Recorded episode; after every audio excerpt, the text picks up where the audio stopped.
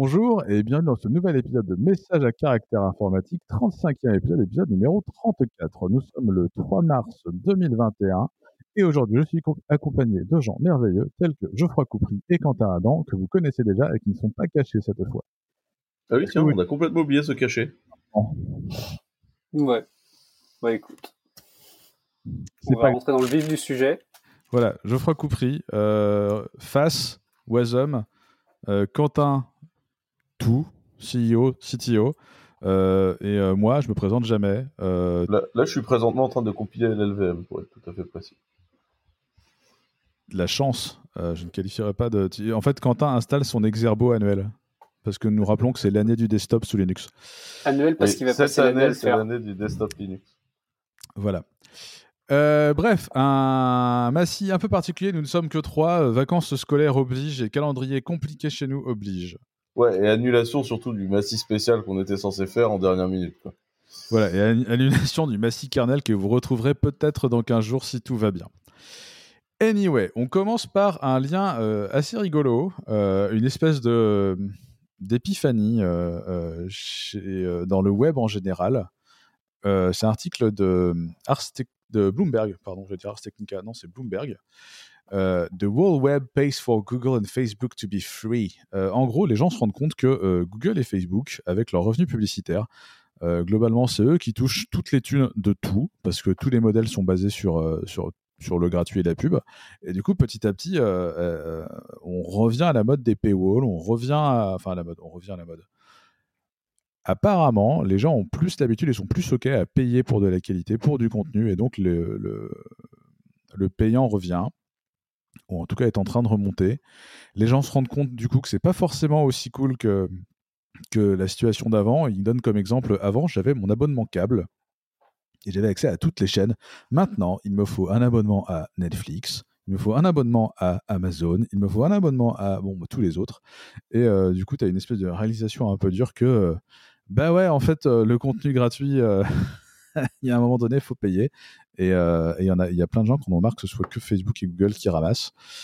Et, et du coup, il y a une montée des abonnements payants. Alors, la grosse blague, c'est que hier, j'ai réactivé mon abonnement payant à Cobus. Cobus, qui on le rappelle, est un Spotify français. du coup, je suis complètement dans la, dans la cible de cet article. Je suis fier de toi. il y a, beaucoup, beaucoup, beaucoup de gratuits euh, subventionnés par la pub, mais en fait, il y a beaucoup de contenu qui est vraiment, vraiment pourri, faut le dire. Et euh, moi, le truc que je trouve intéressant récemment, c'est les trucs comme Substack là qui sont en train de se, développer. Euh, eh, le retour des newsletters est payante en plus. Enfin, quelle innovation de dingue. Mais en fait, bah, t'as des gens qui sont intéressants et t'as des gens qui sont là et disent bah je veux bien te filer 3 dollars par mois pour que tu continues à m'envoyer des trucs intéressants. Et bah c'est bien. C'est plutôt bien en fait que les gens prennent ce genre d'habitude quoi. Ouais, c'est la, la, montée des Patreon euh, et des choses comme ça aussi. Euh, moi j'ai deux interrogations là-dessus. Euh, est-ce que on va repartir comme au début du web où tout était payant par défaut parce qu'on savait pas faire autrement? Et que petit à petit le piratage est monté avec une UX infiniment plus simple que la plupart des UX des trucs payants. Et du coup, les gens disaient, vas-y, c'est plus simple de pirater, je vais pirater. Avec Netflix, on est arrivé à, en fait, non, je vais arrêter de pirater parce que Netflix, c'est tellement simple que du coup, je vais faire du Netflix. Sauf que maintenant, tu as un split Netflix, machin, bidule, etc. Et là, tu veux, qu'est-ce qui va se passer si tu as un agrégateur qui arrive et qui propose du gratuit euh, facile et agrégé?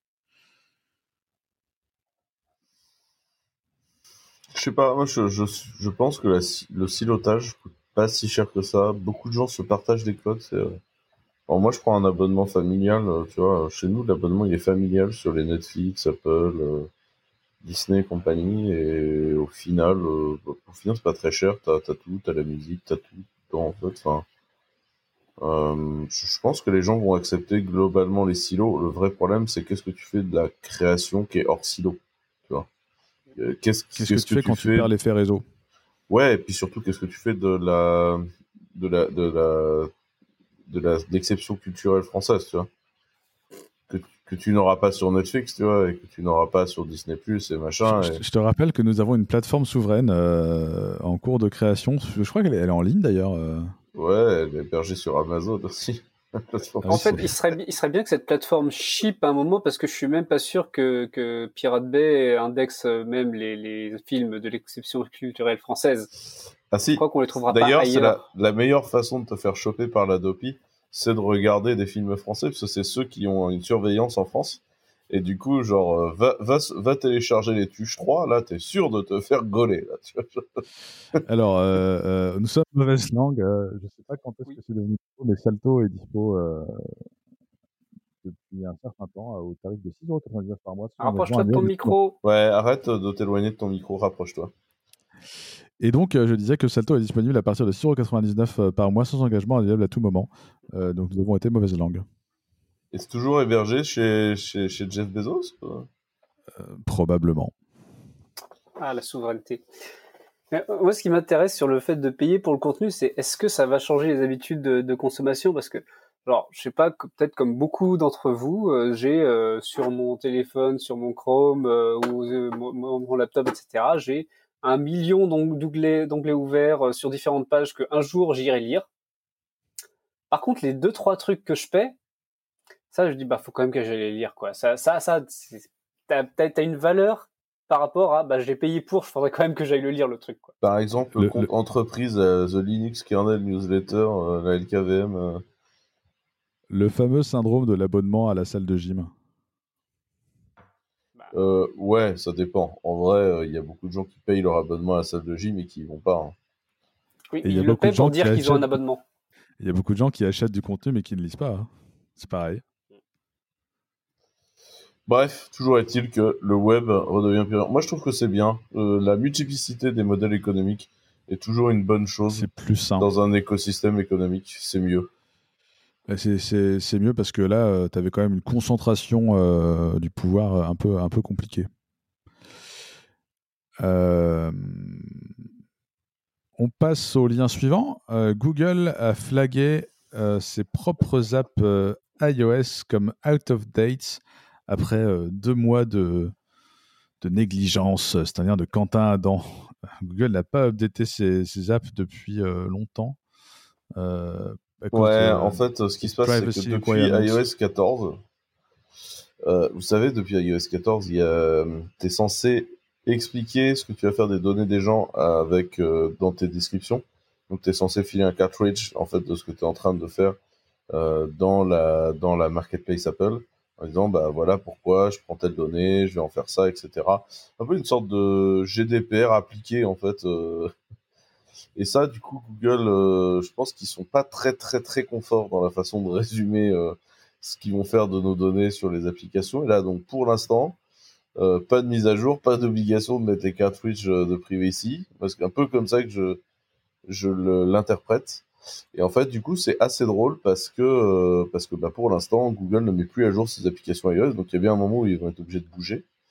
Euh, mais, mais pour l'instant, en fait, elles sont, elles sont tellement pas mises à jour qu'elles ont fini par être flaguées par Google lui-même quand il essaye de te connecter comme obsolète. Et donc, c'était drôle.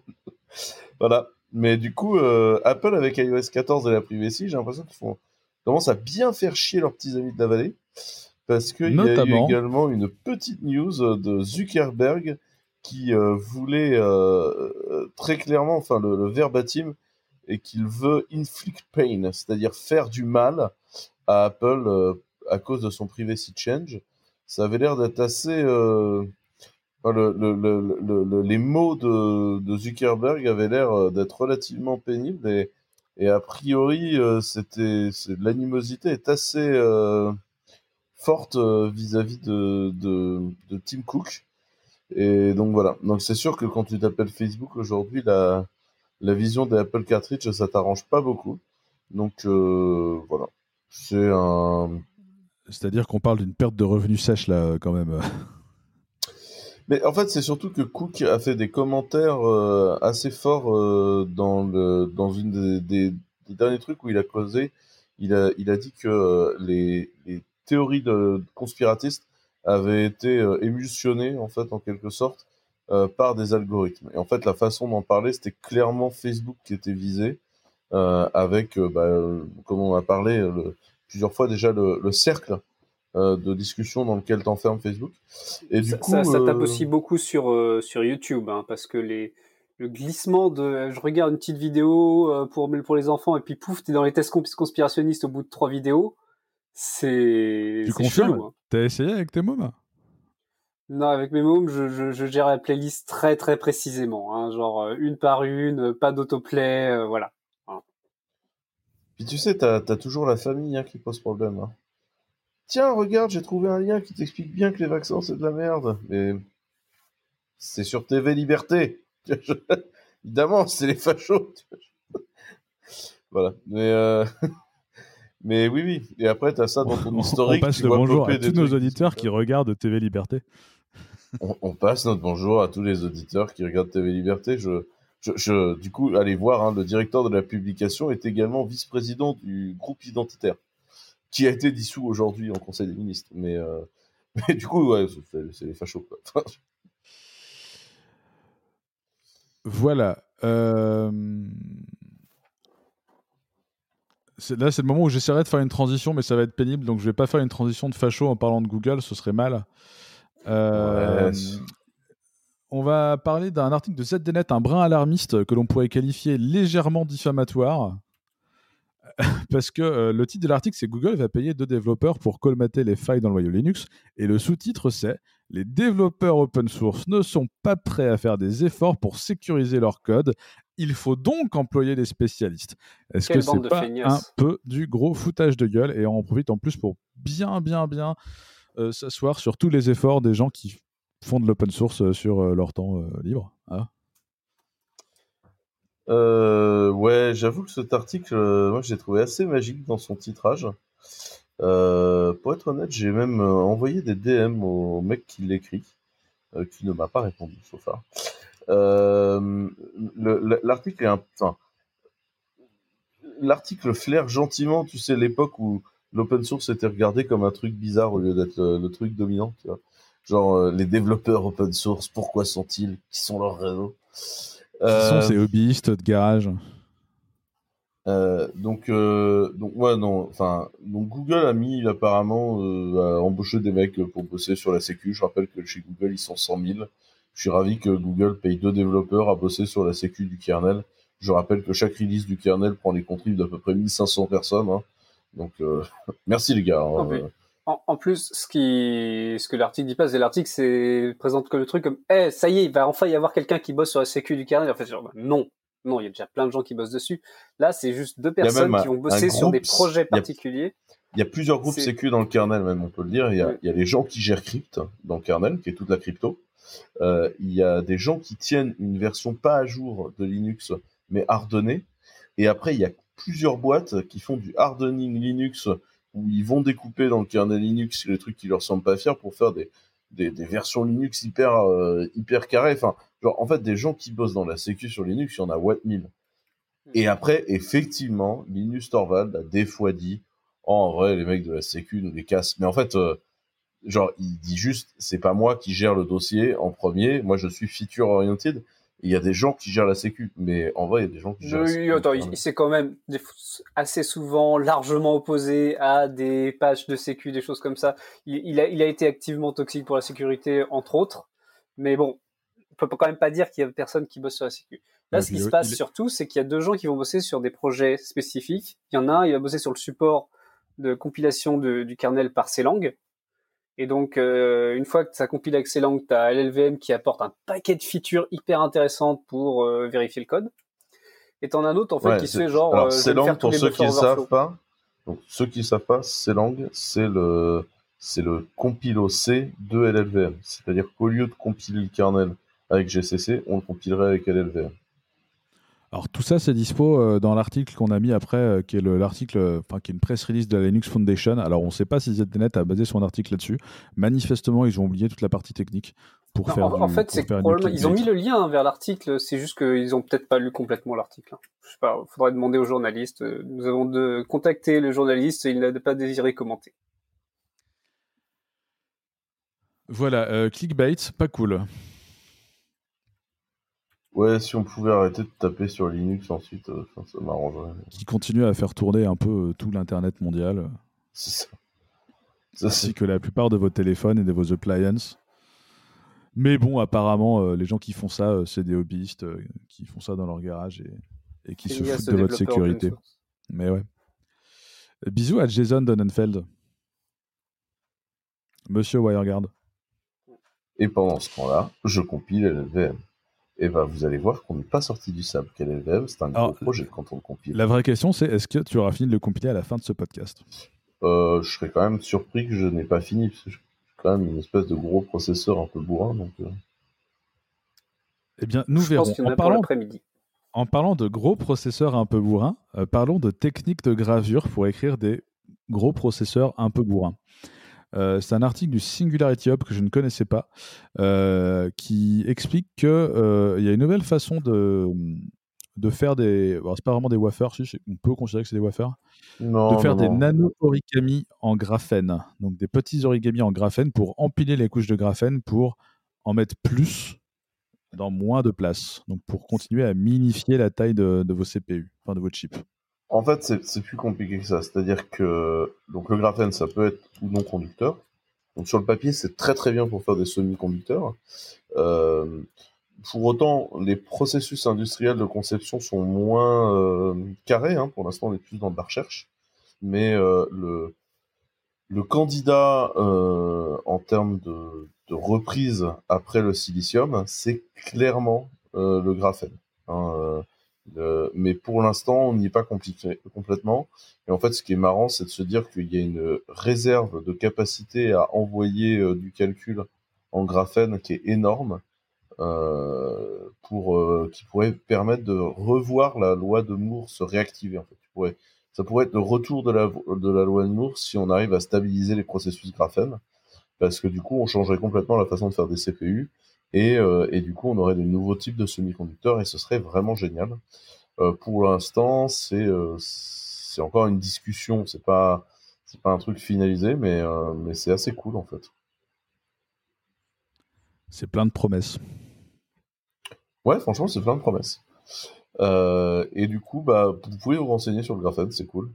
Euh, surtout que le graphène, ça permettrait également de réduire la consommation énergétique euh, des semi-conducteurs pour ce que ça consomme, hein, ce qui n'est pas non plus, tu vois, pas non plus au bout du monde, mais plus on réduit la consommation, plus ça pourrait avoir des impacts très intéressants sur la sur l'autonomie des dispositifs. Donc avoir des laptops qui pourraient être plusieurs jours, ou des téléphones euh, dont on pourrait imaginer des téléphones sans port de recharge, donc uniquement avec des recharges en induction ou avec des mécanismes euh, de, de génération d'électricité par le mouvement.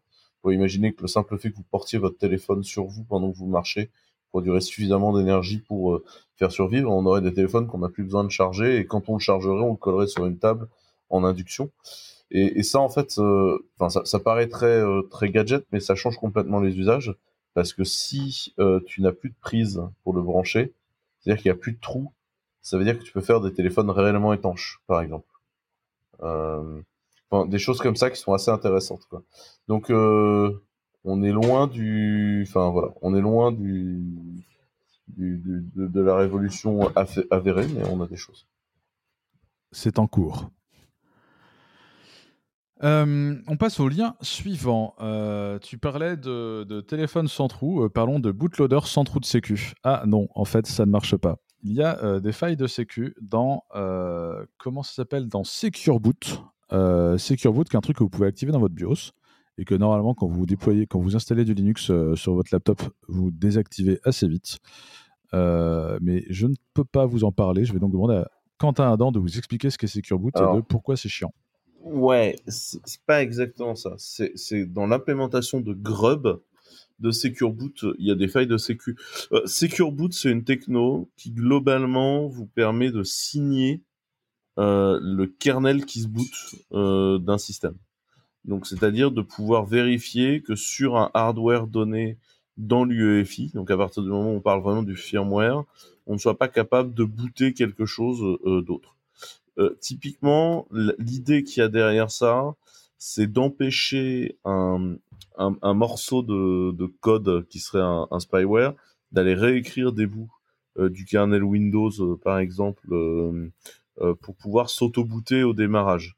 voyez, un, virus qui viendrait modifier la séquence de boot pour pouvoir, par exemple, se placer juste au-dessus du kernel ou un truc comme ça, et du coup prendre la main. Donc l'idée de Secure Boot, c'est ça.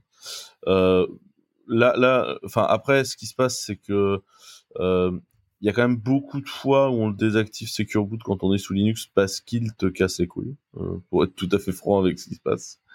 Euh, parce que c'est un peu chiant à implémenter.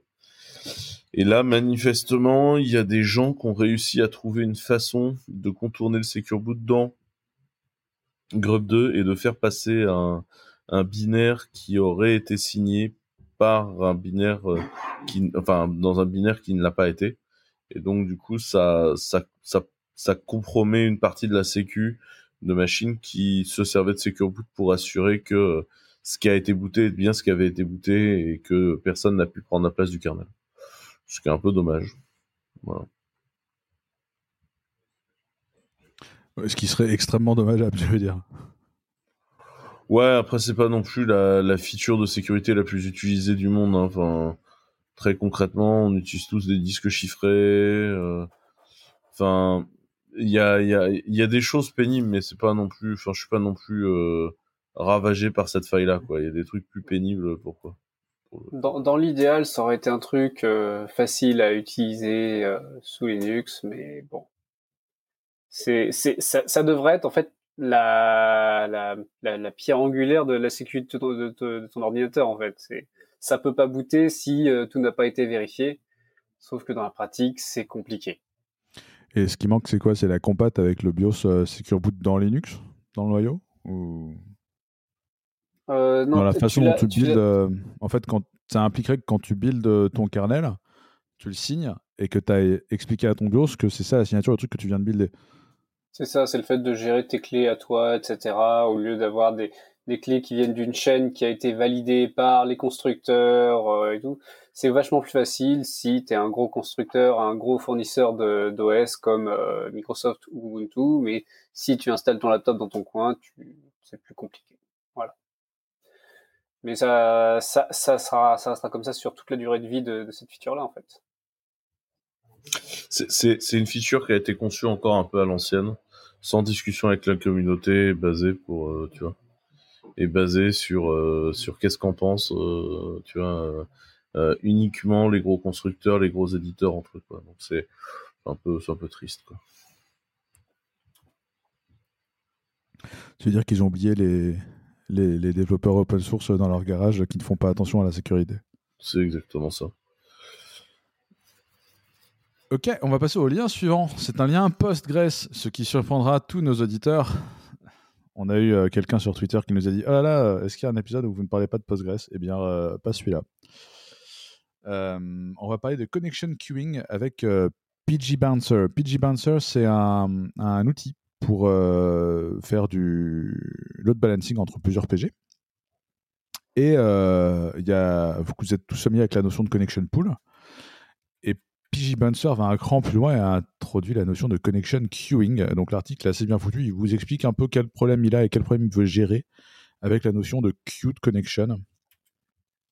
Euh, comment euh, réagir quand vous avez euh, un too many client already error ou quand vous avez éclaté votre max connection. une solution, le connection queuing. Quentin, c'est un truc que tu voulais mettre en place chez nous.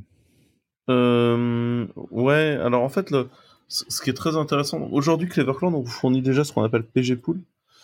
PG Pool, ça vous permet notamment pour des applicatifs qui ouvriraient et fermeraient beaucoup de connexions au niveau de l'applicatif, comme par exemple du PHP, euh, de se connecter en local et pas de se connecter au serveur euh, quand vous faites ça. Donc là, vous gagnez du temps, hein, parce que du coup, le, le PG pool est déjà connecté au serveur et vous, vous ne faites que vous reconnecter à un Unix euh, socket euh, local.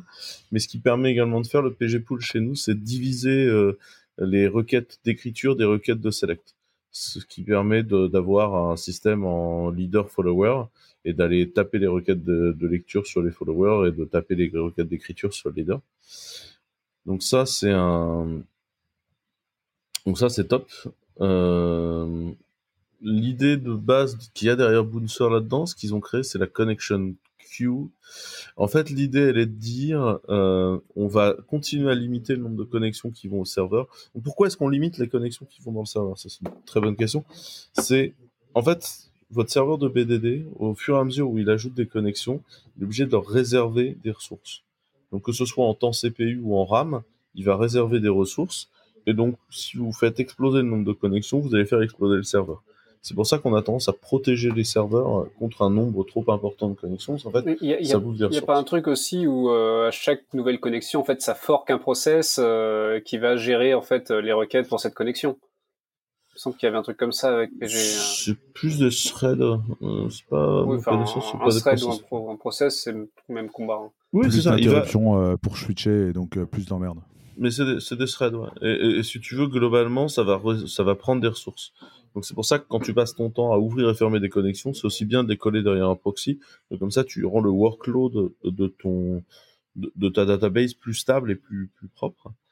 Euh, là, l'intérêt, c'est que si tu veux faire de la connexion persistante, euh, donc du coup sur ta base, et que tu en as plein qui arrivent, il permet de faire du queuing en fait en, avance de phase, et c'est ce qui fait que le proxy va prendre beaucoup de requêtes, et au lieu de juste reforwarder les requêtes, va pouvoir garder le concept de connexion, notamment si tu veux faire des listen ou ce genre de choses dans PG, euh, ça va fonctionner dans un bouncer facilement. Et du coup, c'est plutôt assez intéressant comme modèle. Euh, c'est un, un, un, modèle que j'ai trouvé intéressant pour certains use cases euh, qui est dans Bouncer et pas dans Pool. Euh, mes excuses. Qui est dans Bouncer et pas dans Pool et qui permet d'avancer. Mais je trouvais que c'était intéressant de, de réexpliquer pourquoi les connexions étaient limitées. C'est parce que, en fait, c'est le, si vous voulez foutre par terre un serveur de base de données, vous, la meilleure option, c'est de ne pas mettre de, de limite de connexion et de laisser les gens euh, faire n'importe quoi avec. C'est des questions qu'on a au support souvent. Euh, pourquoi euh, on est limité à tant de connexions maximum euh, par rapport à tel plan, telle taille de plan Et en fait, on c'est pas arbitraire. C'est vraiment par rapport à la quantité de ressources dispo sur votre machine. C'est ça.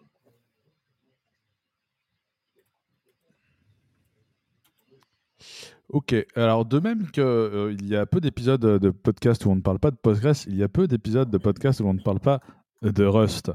Euh, parlons d'un petit projet en Rust qui s'appelle cproxy, euh, qui est un, proxy euh, basé sur sur quoi? Sur LXC Je sais plus.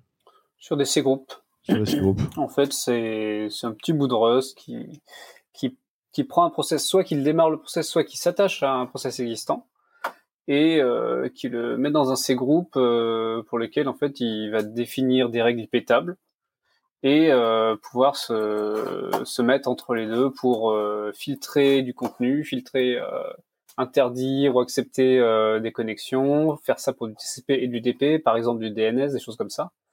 Donc c'est vraiment un petit outil plutôt pratique. Euh, on peut, par exemple, on peut prendre les requêtes DNS qui sortent du, du process et les rediriger vers un, un serveur DNS qu'on contrôle. Et faire du DNS menteur, par exemple. Par exemple.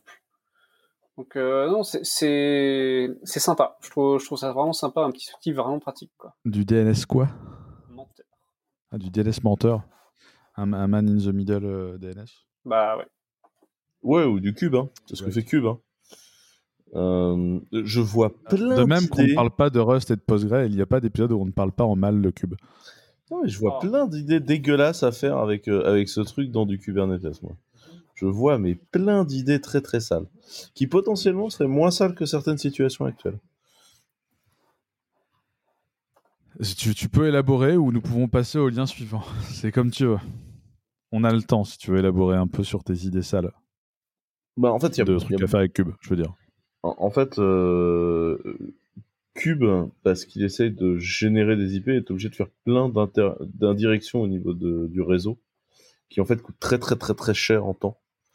Et il euh, faudrait faire des tests, mais ça potentiellement, ça permettrait d'implémenter de façon moins lente euh, des concepts de sidecar euh, proxy, plutôt que la façon dont c'est shippé aujourd'hui. Alors, il y a des solutions en fait qui existent déjà, qui sont assez fondardes pour ça, comme Cilium, Cilium, c'est un, service mesh ou je sais plus trop quoi, mais de routage en gros basé sur de l'EBPF. Et en très très gros, le truc va reconnaître, tiens, mais euh, tes conteneurs là qui essaient de se causer, ils sont sur la même machine. Et ben au lieu d'avoir vraiment toute la le passage par euh, stack réseau, etc., le truc va juste reconnaître, bah là il y a machin, il veut causer à machin, pouf pouf. Avec euh, la réécriture de tiens, mais en fait il doit apparaître comme venant de tel IP au lieu de, de, de son IP qu'il connaît lui, etc. Genre tout le NAT, tous ces trucs-là sera géré directement par Cilium en BPF, donc rapidement dans le kernel. C'est, honnêtement, c'est assez marrant comme, euh, comme techno à voir. Ouais, mais j'ai pas encore vu des gens réussir à s'en servir. Cilium, ah si si si quand même, il y a, des gens qui s'en servent. C'est impactant, hein, on va être très clair, c'est impactant sur la manière de gérer ton cluster, mais non, je, trouve que c'est une, techno qui est, hyper drôle quoi. Je suis en train de regarder sur le site comment ils en parlent, mais euh, il n'y a pas de, typologie de produit, donc ça doit être une plateforme, n'est-ce pas? Puisqu'ils euh, ils disent EBPF, euh, e Based Networking, Observability and Security. Donc, Non, mais c'est parce que maintenant ils font plein d'autres trucs. C'est-à-dire qu'ils ont essayé de faire du produit massif, donc ils ont rajouté plein de bordel avec une offre enterprise et compagnie, mais à la base c'était juste un, un, truc assez mimi à la base. mais oui, c'est devenu compliqué. Ouais, enfin, puis déjà, à la base, les trucs n'étaient pas simples. Hein. les trucs de la, du CNCF euh, Space, euh, tu as envie de mourir. Euh, faut noter, Cilium, c'est quand même. Euh, t'as Thomas Graff notamment. Enfin, t'as as des gens qui sont committeurs kernel sur la partie EBPF. Enfin, c'est des gens qui connaissent cette partie-là bien. Donc, ouais. C'est du sérieux. Yes. passons à beaucoup moins sérieux. Et passons à GTA Online. Je savais pas qu'il y avait un GTA Online. Un moment, il va falloir poser ta Super NES. Hein. C'est ma Switch. Je joue à Hades en ce moment. C'est trop cool, Hades. Euh, donc euh, oui, GTA Online, bah, c'est quelqu'un qui jouait à GTA Online et qui se dit c'est bizarre, c'est quand même lent. Bon après il dit voilà, c'est un jeu qui a été release euh, il y a 7 ans tu vois, t'es en retard et t'es en retard déjà sur un jeu de 7 ans. Donc bon. et qui se rendait compte que, mais qu'est-ce qui se passe Le truc met genre 6 euh, minutes à se charger, 5-6 minutes, et qu'on voit pourquoi. Et en plus, ça bouffe du CPU pendant ce temps-là. Et donc, il s'est dit, bah, je vais aller profiler le truc pour voir ce qui se passe. Ah, il parle de loading time de plus de 20 minutes quand même. Hein. Il y a, il y a un, un, post Reddit de linké avec How the fuck are 20 minutes plus load time acceptable? Oh plus de 20 minutes de loading, t'imagines? Déjà, il y a 7 ans, c'était pas acceptable, quoi. Mais bon. Non, mais il y a 7 ans, ça faisait pas 20 minutes. En fait, l'histoire, c'est que c'est un, c'est un bidule qui, dans la plateforme GTA Online, a grossi, grossi, grossi, grossi, grossi, grossi, grossi. Et en fait, euh, qui est bloquant dans un chargement, alors que le machin ne devrait pas être bloquant dans un chargement. En fait, tu vois, c'est, c'est l'histoire de ces plateformes-là où, en fait, tu sais, les développeurs de jeux, les développeurs, ils ont des, des teams immenses quand il faut sortir le jeu. Puis après, il y a beaucoup moins de monde. On rappelle bah que le coût du soft, c'est aussi la maintenance. Donc là, il, est apparu après euh, du coup euh, profilage et analyse du, soft euh, que bah, c'est dans le parsing d'un gros fichier JSON, gros étant 10 mégaoctets, genre gros mais pas si gros que ça, où bah, manifestement ils ont fait un, un parseur JSON custom fait maison où ça utilise du scanf, qui est une fonction C pour lire genre un nombre et euh, que l'implémentation de ce truc-là fait un strlen à, chaque fois que ça essaie de lire un nombre. strlen, c'est tu veux obtenir la longueur de la string, donc tu, tu fais tous les octets jusqu'à trouver un octet qui est égal à 0, parce qu'on est en C. Et donc, à chaque fois que le truc essayait de lire un nombre, ça devait se lire tous les octets du JSON jusqu'à en trouver un. Donc forcément, c'était un petit peu lent.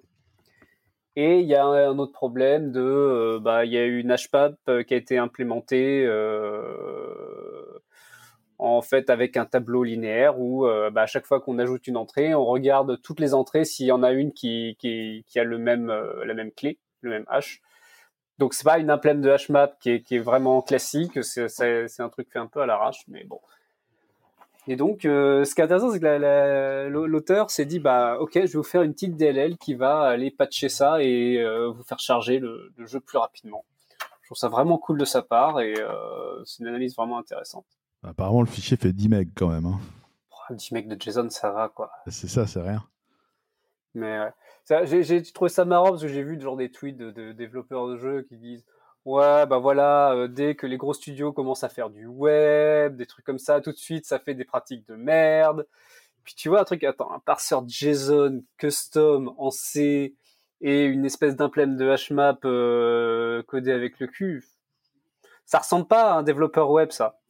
Développeur web, tu aurais pris Non, une petite c'est- JSON euh, classique.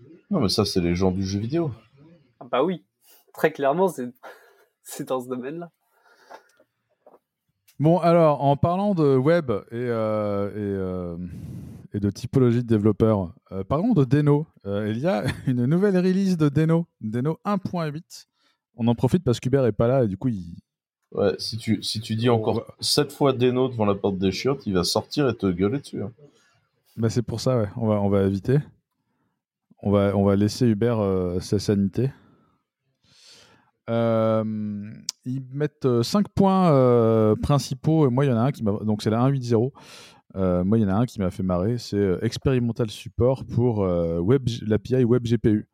Euh, donc, une vraie volonté de. Ils disent de. de out of the box GPU accelerated machine learning dans Deno. Ok. Je ne sais pas quoi penser de ça. Je trouve ça amusant qu'ils au- aussi, euh, aussi clairement un use case de machine learning. Je trouve ça chouette. Alors, autant il y a vraiment plein de gens euh, qui font du JS et autres qui ont envie de faire du machine learning, autant dire ça y est, on arrive avec le langage qui va détrôner Python euh, des, des data researchers et des, des, des- des- des développeurs de machine learning. Détrôner Python, ça ne- ça n'est jamais arrivé. Bonne chance, les gars. Genre, Il y a un marché. euh, c'est ça. Si tu y arrives, c'est cool, mais j'y crois pas là. Mais euh, Web GPU dans Deno aussi, ça, ça, ça va être marrant. Euh, Il y, a- il y aura des usages quand même. On va voir euh, les Electron-like euh, qui viennent avec des jeux euh, qui, qui causent directement à ton. Moi, je Attends, plus ça arriver. local, ouais. ouais, plus là, de use case rigolo que de, que de embed learning. Plus, plus d'accès au GPU, de manière générale, on peut faire vraiment des choses intéressantes. Et euh, il y a une autre feature euh, que je trouve cool, euh, c'est le support des modules privés. Parce qu'avant, tu ne pouvais pas aller fetcher des modules privés. tu étais obligé de prendre des trucs publics. Donc maintenant, tu peux aller chercher des modules Deno qui sont sur un serveur avec des tokens pour t'authentifier. Ce qui n'était pas, manifestement pas le cas avant. Il y a d'autres choses qui sont plus, un peu plus classiques, qui sont des, améliorations de ce qui existe déjà. meilleur. Ils ont bossé sur la PI d'internationalisation, ils ont bossé sur la notion de d'import maps. euh, je ne sais import maps, c'est cool ça. C'est plus, plus de contrôle sur comment on importe du code en JS, d'où on l'importe, etc. Enfin, c'est il y a, il y a pas mal de, de hype autour de ça en ce moment. C'est c'est intéressant. ouais. Oui, parce que depuis euh, hier, euh, tu fais officiellement du web. On a vu sur Twitter. Ça, ça, ça m'arrive. Bon, j'ai mis un gros coup de Wasm dedans hein, parce que faut, faut bien. hein. Mais attends, du web component et tout. Enfin, l'influence de, de Uber sur cette entreprise est incroyable. On déconne, on déconne, mais ils sont vachement bien, les web composants du ça veut dire. C'est hyper intéressant de jouer avec. Je trouve ça très élégant comme manière de coder du front. Euh, Vous vous rendez compte que petit à petit, il va vous imposer un design system, euh, tu vois, en scred comme ça, tranquillement, et vous allez plus pouvoir vous en passer. Je, je- je crois qu'il le fait pas discrètement. hein. C'est un peu la, la commande que j'ai faite aussi. Donc, euh. Mais en Euh, vrai, en vrai c'est- vachement bien. Surtout que moi, je, je vais faire une confession, je n'étais pas très motivé par euh, les web composants à la base. Et, euh, et c'est Hubert qui m'a convaincu. Et en vrai, c'est vachement bien. Les composants, c'est la technologie qui a été overhypée à son démarrage, alors qu'elle délivrait pas en fait. Et du coup, tout le monde pense que c'est de la merde maintenant, alors que ça a bien évolué. Bah là, ça délivre, mais effectivement, c'est moins la hype. hein. Euh, bah là, là, mon projet, c'était euh, faire euh, des, composants d'éditeurs de, de code pour le datalog dans Biscuit. Truc, un composant complètement exécutable, euh, en, en deux trois balises, t'as ton code, t'as as, l'affichage de tes erreurs, euh, de parsing, de tout ce que tu veux, et vraiment tout ça, enfin en une balise, c'est vraiment cool à utiliser quoi.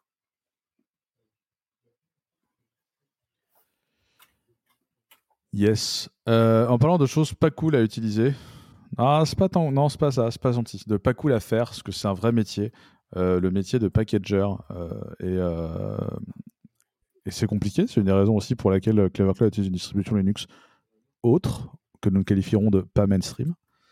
et c'est un article sur la gestion de la, sécurité quand on est package manager, quand on est packager.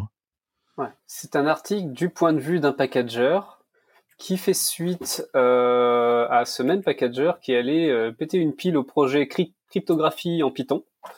Parce que ce projet-là euh, est arrivé et a dit, bah en fait maintenant dans le process de build du, soft et dans, il va, y avoir du Rust parce qu'ils en ont besoin pour pouvoir extraire des composants, genre avoir un parseur de ASN1 qui est le, format binaire à la base de euh, TLS, les certificats, enfin de plein, plein, plein, plein de choses.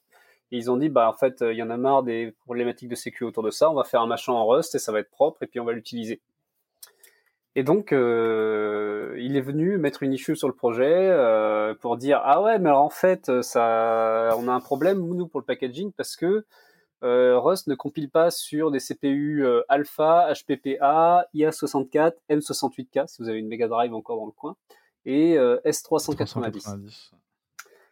Voilà. Et, du coup, s'en est suivi une discussion qui est un classique du genre de les packagers et leurs contraintes, et les, contraintes des distribs, et les développeurs du projet et leurs contraintes à eux.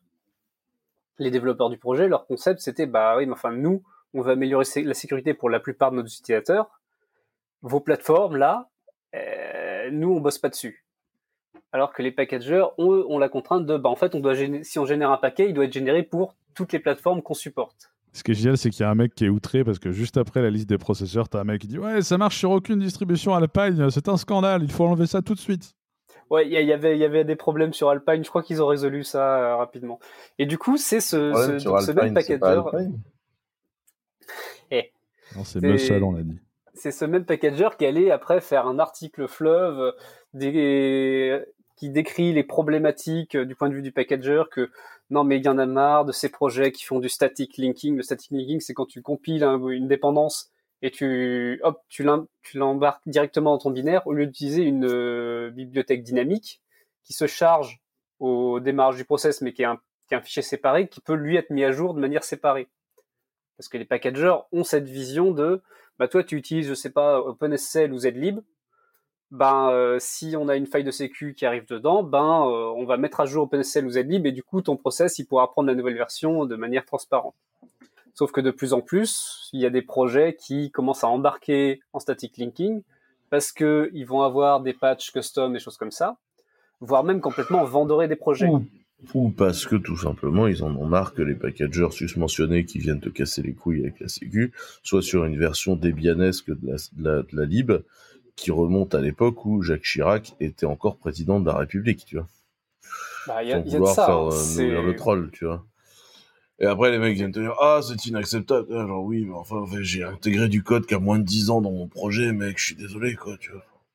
Mais, mais même pas que ça, en fait. C'est-à-dire que, euh, des fois, un projet va utiliser une dépendance, mais va devoir la patcher pour une raison ou pour une autre, ou va devoir euh, et, donc du coup, bah, tu, tu, as le packager qui va dire bah non, en fait, je vais bidouiller votre projet pour que ça marche avec la version qu'on distribue, mais qui du coup n'a pas le patch et du coup ça marche pas. Ou alors euh, le projet va, doit marcher avec une version qui est plus vieille que celle qui est euh, fournie sur la distrib, parce que différentes raisons. Pour information, LLVM a fini de compiler. Voilà. Et ben l'LVM, c'est un des points justement là-dedans parce que Rust euh, vient avec une version de l'LVM bidouillée parce qu'il manque encore des trucs. Et ça a été un sujet pendant très longtemps sur Rust de que euh, fallait un LVM custom pour le compiler. Donc c'est moins le cas maintenant, mais il reste encore quelques patchs qui sont mis au fur et à mesure upstream chez LVM. Et donc bah, ce, ce, ce packager est outré que Rust vienne et dise ben non, alors nous on vient avec notre propre LVM et en plus on supporte pas euh, telle et telle plateforme qui sont supportées par des gens dans leur coin pour euh, etc. À, savoir, genre l'une des plateformes, euh, enfin le, support de ces CPU ils sont pas supportés parce que LVM les supporte pas bien à la base. Mais euh, par exemple, le support alpha dans LVM, bah, il y a 10 ans, quelqu'un a dit bon, si vous voulez qu'on supporte alpha, faut vraiment que quelqu'un le prenne en main là maintenant, sinon on supprime le code. Personne l'a fait, bah donc euh, le support alpha a été viré de LVM. Voilà. Mais en fait, c'est un débat qui est, mais qui est vieux, vieux, vieux comme le monde. Euh, il y a, euh, par exemple, RIA, qui a, il y a quoi, je crois, 5, 6, 7 ans, un truc comme ça. Ils avaient un problème avec LevelDB, la, la, la, DB embarquée. de si seulement il y avait que RIA qui avait eu des problèmes avec LevelDB, tu vois. Ouais. Bah, eux, ils avaient rajouté un backend LevelDB, mais qu'ils avaient bricolé pour leurs usages. Et du coup, selon la distrib, bah, il y avait ceux qui bricolaient RIAC pour euh, pour qu'il utilise le level DB euh, de qui, était fourni par la Listrib, mais du coup ça marchait pas. Ou alors il y en a même d'autres qui ont pris le level DB de React bidouillé et ont mis ça comme paquet officiel et du coup pour tous les autres usages c'était le bordel. Enfin, c'est je pense c'est un gros problème aussi de, la flexibilité des outils de packaging. Bah, il y a beaucoup d'outils packaging qui sont pas fous, et notamment, sans vouloir être pénible avec nos amis de Deb et d'RPM, c'est quand même pas, c'est quand même pas délirant. Et après, je pense qu'il y a un problème de compréhension que la, les dépendances euh, sans, sans aucune contrainte, c'est pas ouf. Alors après, vendoriser sur un oui pour un non, c'est un peu dommage. Et notamment parce qu'effectivement, euh, ça va poser des problèmes de sécu, ce sera chiant à mettre à jour. Après, euh, vouloir faire chier les développeurs à tout prix. Et après, ça dépend des politiques aussi, des, projets que tu vendorises. Hein. Et des fois, tu vendorises parce que tout simplement, tu as été voir le projet en disant j'ai besoin de, changer ça, ça, ça dedans, et ou d'ajouter des fonctionnalités et que les mecs euh, en face te disent euh, oui, mais non, tu vois. Et du coup, bah, c'est compliqué, quoi. Toi, tu as des choses à faire, tu dois les faire avancer les gens en face sont pas d'accord, euh, bon bah très bien et du coup tu fais ce que tu peux quoi. Donc je pense que ça faut faut faut faut pas non plus oublier ça. Moi je je continue et je persiste. Je suis pas sûr que le packaging binaire euh, général de tout soit une bonne chose. Je, pense qu'on devrait bien plus souvent se reposer sur euh, des archives de source qu'on recompile à la volée en fonction des use cases et en fonction de la configuration et notamment des features dont on a besoin dans chaque chose. Et je pense que c'est ça. Euh, nous, c'est ce qu'on fait euh, sur Clever Cloud. C'est ce à quoi sert euh, Exerbo hein, chez nous dans le, paquet. Hein. C'est tout simplement de dégager et ça, limiterait énormément les, attaques parce que toutes les attaques par signature de binaire déjà s'écrasent.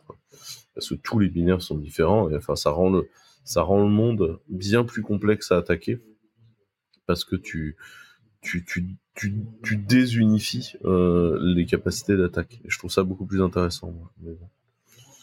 C'est, enfin, il y a, des, choses à faire aussi. Par exemple, enfin, dire que tous les paquets doivent supporter toutes les plateformes euh, visées par défaut.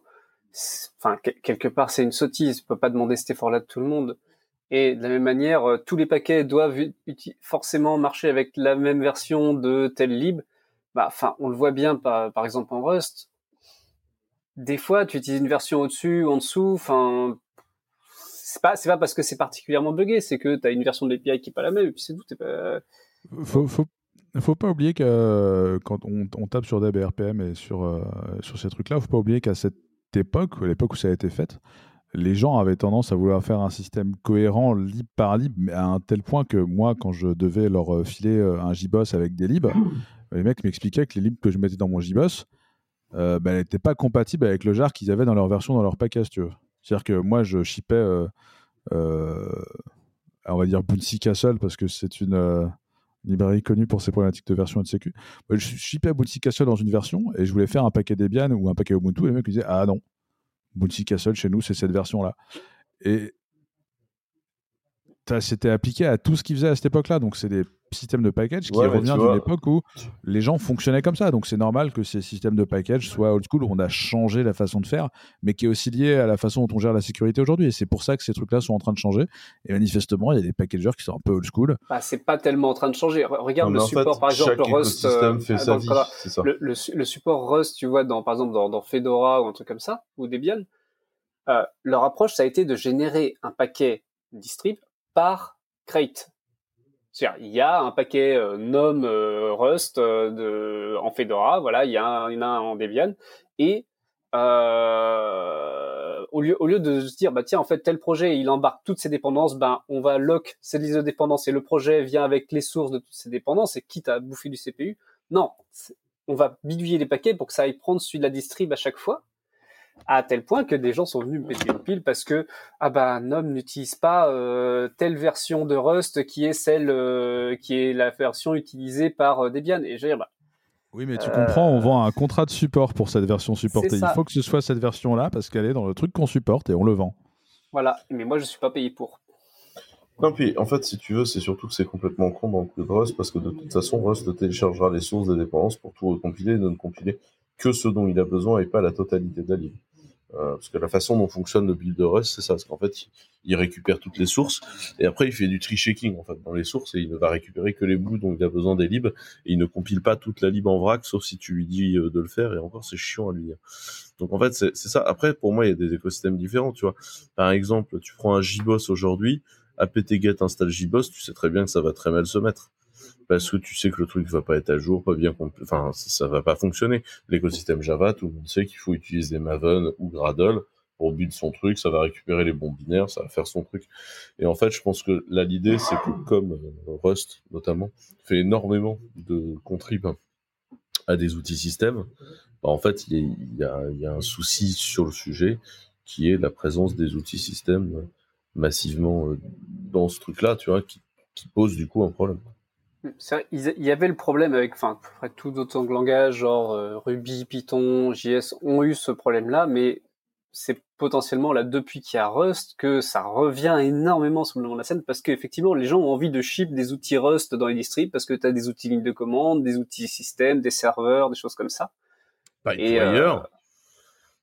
ah, par exemple, le futur serveur de son euh, de, de Linux qui va détrôner plus audio, c'est Pipewire, c'est Full Rust.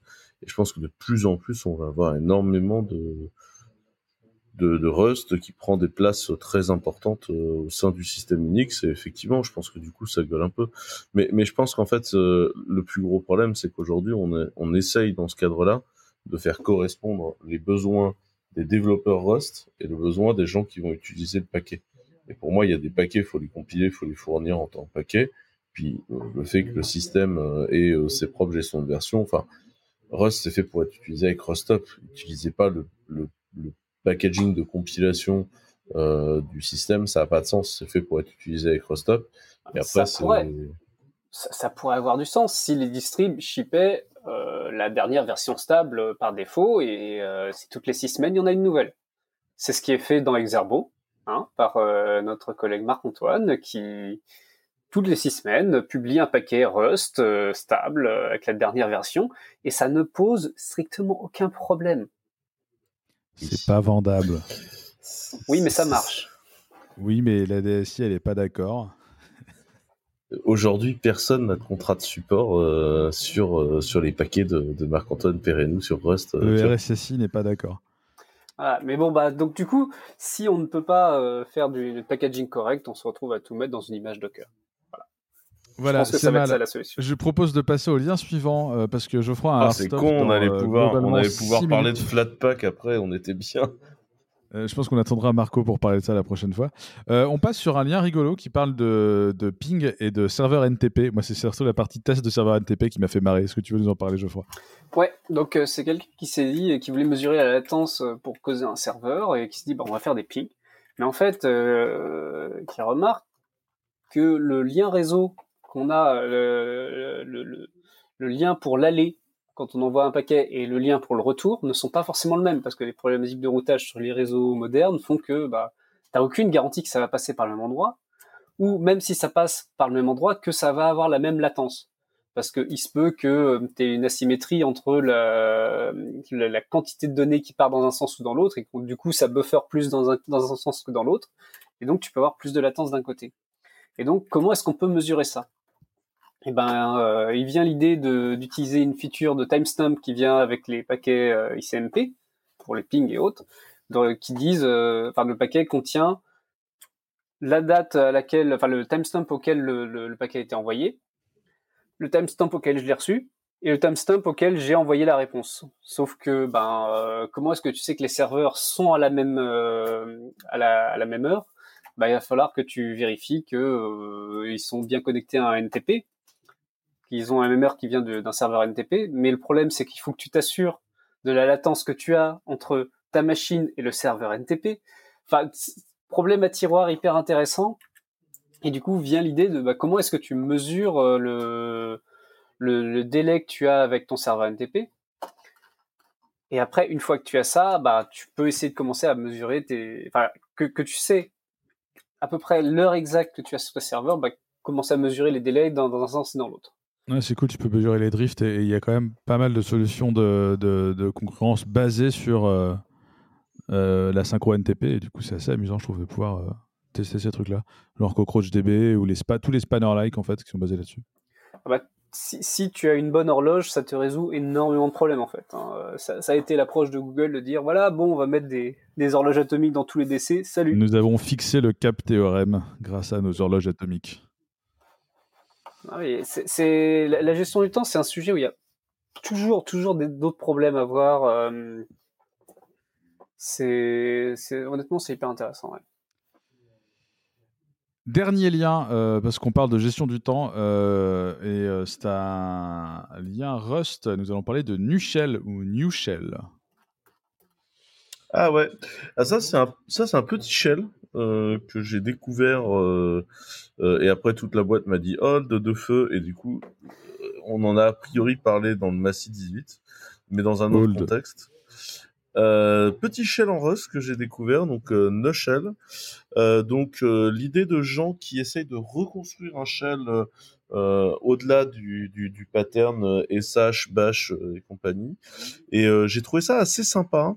Donc vous pouvez pas encore, je pense, s'en servir comme shell généraliste tous les jours, mais c'est un shell qui contient l'idée de data table en fait.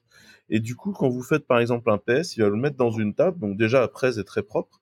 Mais surtout derrière, vous pouvez passer la commande PS euh, en faisant un euh, select, donc dire les colonnes qui vous intéressent, euh, pipe where, et donc euh, dire par exemple bah, tous les process qui consomment plus de 2 de load. Euh, et en fait, c'est assez cool parce que derrière, vous pouvez même en faire du JSON, etc. Et en fait, j'ai trouvé que c'était très pratique pour euh, lister facilement des bouts de table. Les LS aussi sont dans des, enfin tout ce qui est un peu liste et bricolé avec des listes sont en fait euh, générés sous forme de data table et sont requêtables pas en SQL mais dans des modèles de sélection qui s'en rapprochent. Et euh, je pense que ça peut résoudre des fois des problèmes pénibles que vous pouvez avoir et j'ai trouvé ça marrant curieux de voir un exemple avec GQ ou des choses comme ça, mais euh, on en avait parlé effectivement parce qu'il y a un shell Catchbase basé là-dessus. Donc Catchbase, qui est une base de données euh, NoSQL où vous stockez du JSON dedans, et du coup, euh, maintenant ils ont un shell basé sur Nushell. Et ouais, c'était l'autre truc que je, pensais avec ça, c'est que je pense qu'il y a moyen de créer des, shells pour vos outils basés sur Nushell qui sont très très cool. C'est un assez gros projet, hein, c'est un projet actif. Il y a près de 200 contributeurs. On sait que quand GitHub te dit qu'il y a 200 contributeurs, potentiellement, ça veut dire qu'il y en a quelques-uns. Euh, mais j'ai trouvé ça, euh, voilà, j'ai trouvé que c'était cool, que ça avait de la, du sens d'exister et c'était une bonne chose. Il y a un onglet euh, Packaging Status où tu vois que Exerbo est en 0.25.1, soit deux versions majeures de retard. C'est triste. Ouais. Alors pour ceux qui vont faire la remarque, pour ceux qui vont faire la remarque, oui, oui, euh, PowerShell faisait ça depuis très, très, très, très, très longtemps. Et en fait, je suis super content qu'on ait maintenant sous Linux un outil vraiment sympa pour faire l'équivalent. PowerShell, c'était le, shell objet où tu as une commande qui te renvoie un objet et tu peux filtrer sur euh, tel ou tel attribut, etc. Et en fait, on peut faire des trucs vraiment hyper intéressants avec et euh, c'est cool de voir du shell. Et voilà, c'est la fin de notre podcast. Nous, je vais lancer le dé puisque pour une fois, il y a trois clever claudiens. Euh, je suis de 1 à 7. Euh, et t'inquiète, je te fournis la mienne euh, là, like, si jamais je suis pris.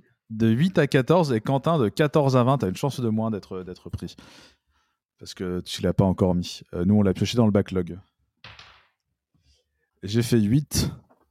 Je sais plus ce que j'ai dit. c'était génial, ouais. C'est Geoffroy. Ah, en plus, ça faisait longtemps que j'essayais de la placer celle-là. Mais ouais, Bring Back the Funk. C'est ça. Euh, donc c'est Prototype Raptor euh, que je suis depuis depuis très longtemps là, qui fait en fait bon l'électro qui, qui, a, qui a un peu de peps, euh, qui est plutôt joyeuse. Et là celle-là, euh, on va vraiment un côté bah voilà côté fun, côté euh, énergique que que j'adore. Ça, ça, ça met bien de bonne humeur pour commencer sa journée. Et voilà, vous savez euh, euh, euh, quoi faire après avoir écouté ce podcast. On vous remercie de nous avoir écoutés. Merci infiniment, Geoffroy et, et, et Quentin, d'avoir participé. merci à toutes et à tous. On vous dit à la semaine prochaine. Au revoir. Au revoir.